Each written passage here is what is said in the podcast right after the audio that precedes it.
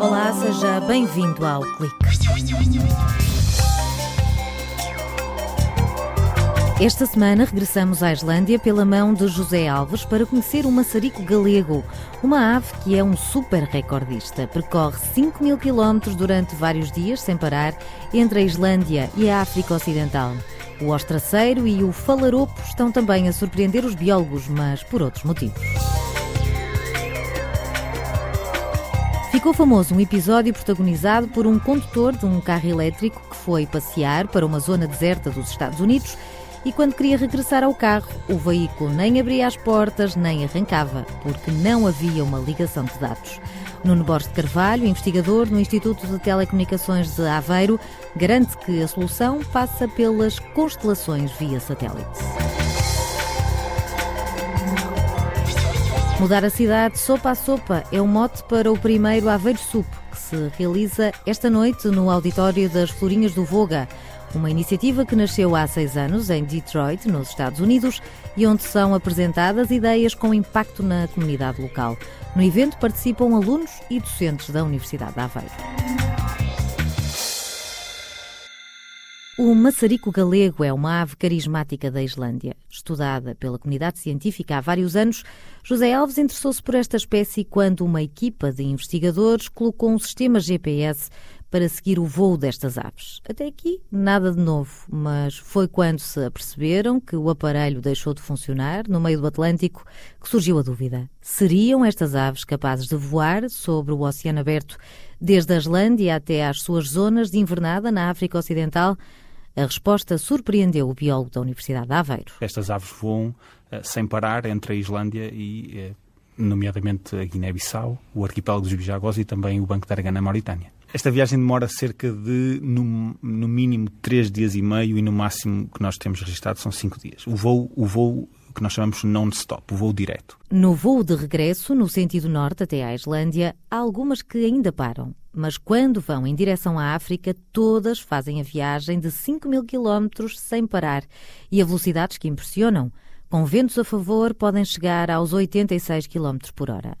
Mas chegar primeiro nem sempre é uma vantagem e acarreta também alguns riscos. As que vão sem, sem parar têm depois uh, um desafio, que é chegar na boa altura, chegar quando os territórios estão disponíveis. A Islândia está coberta por gelo e neve durante o inverno e quando elas chegam em abril, na primavera, há a primeira retração das neves, eh, que, que acontece cada vez mais cedo, mas há um risco de chegarem ainda com condições desfavoráveis.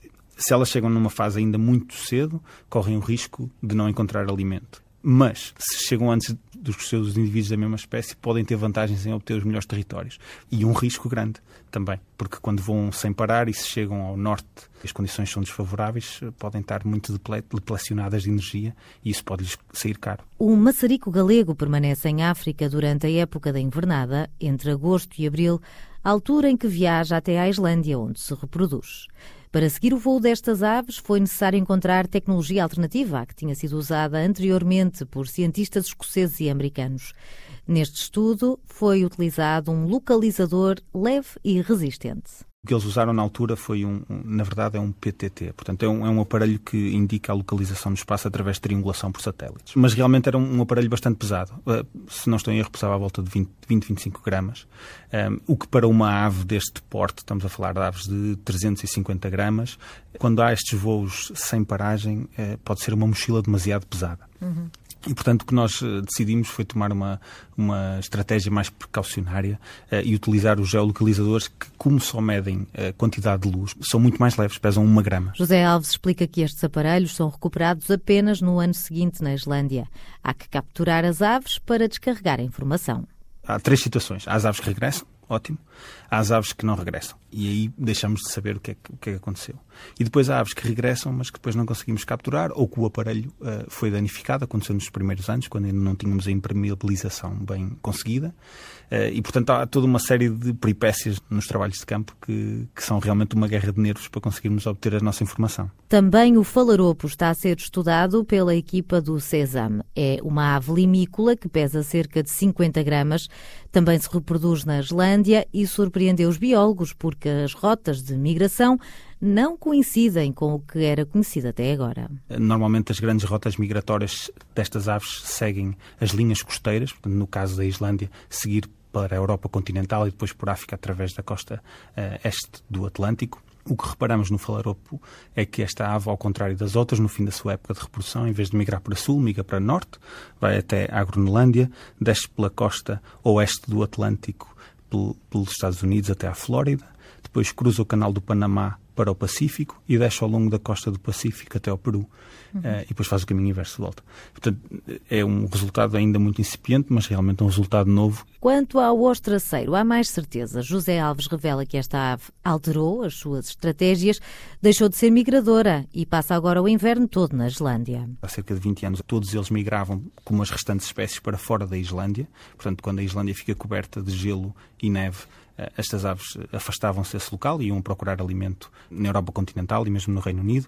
E agora temos uma população que inverna uh, na Islândia. E, portanto, nós pensamos que isto tem a ver com as questões de, do aquecimento global, sobretudo nas zonas subárticas e árticas, é muito pertinente.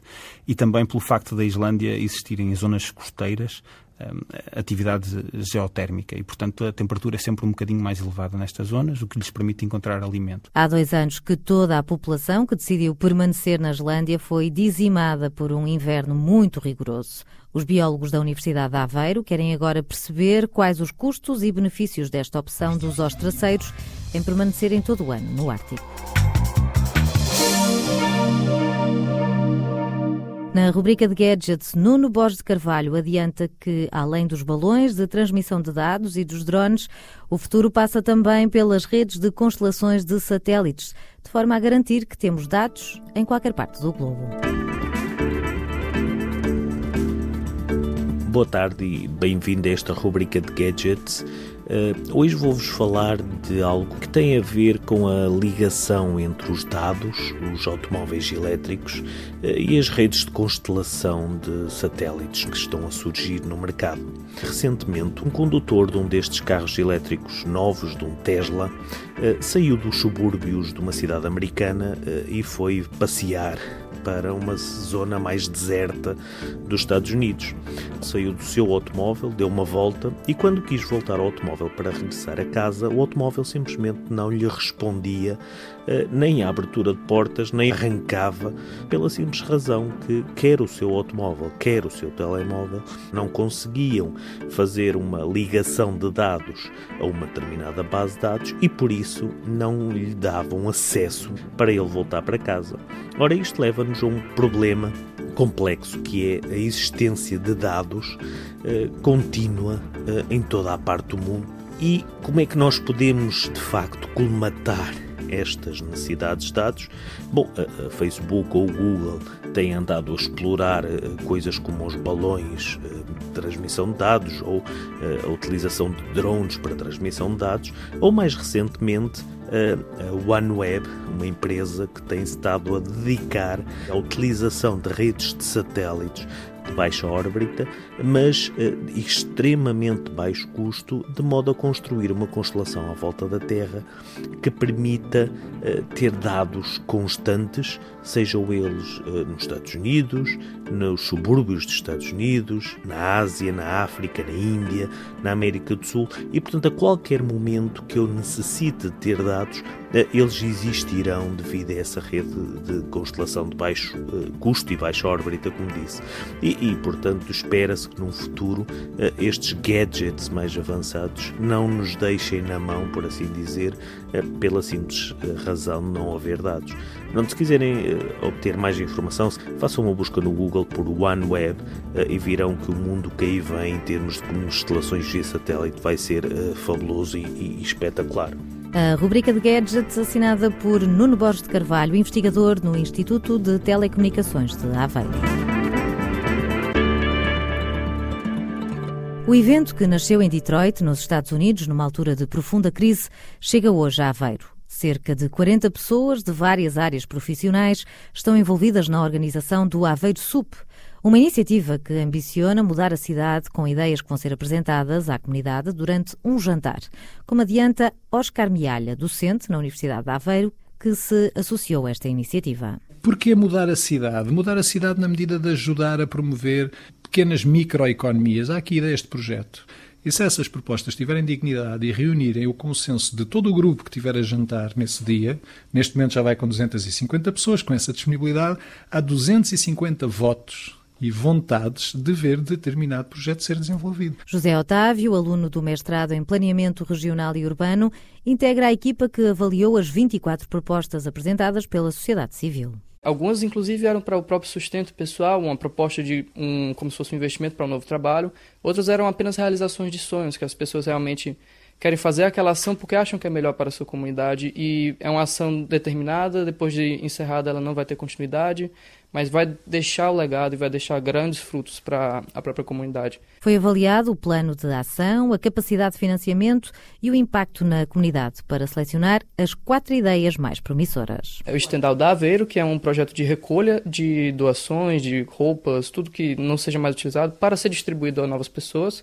O projeto Abraçar Santiago, que inclui algumas intervenções no Jardim de Santiago, como um parcão, que é para a recolha das fezes dos cachorros Passou também Adultos Inspiradores, Crianças Felizes, que é um projeto de inspiração para os adultos e também para melhorar a autoestima das crianças. O das artes performativas e ofício é o DART, que é uma, uma sugestão de fazer uma ópera de rua aqui em Aveiro. José Otávio sublinha que a proposta que tiver mais votos recebe o dinheiro que for angariado no evento, quer com as entradas, que têm um custo de 5 euros, quer com a venda de objetos doados por empresas. O que importa é que a, a comunidade vai cobrar também e vai acompanhar como vai ser desenvolvido esse projeto vencedor.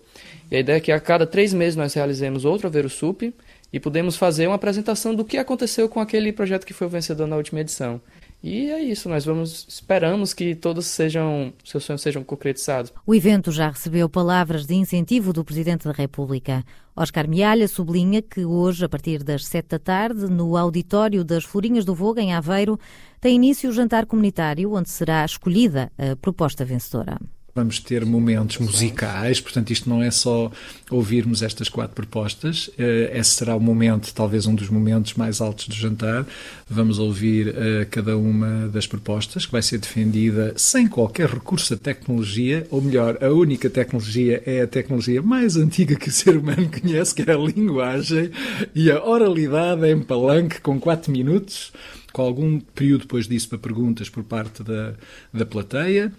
E depois, quem pagou a entrada, todo esse dinheirinho vai para a proposta vencedora e tem direito a um voto, e tem direito a questionar e a saber o que é que é.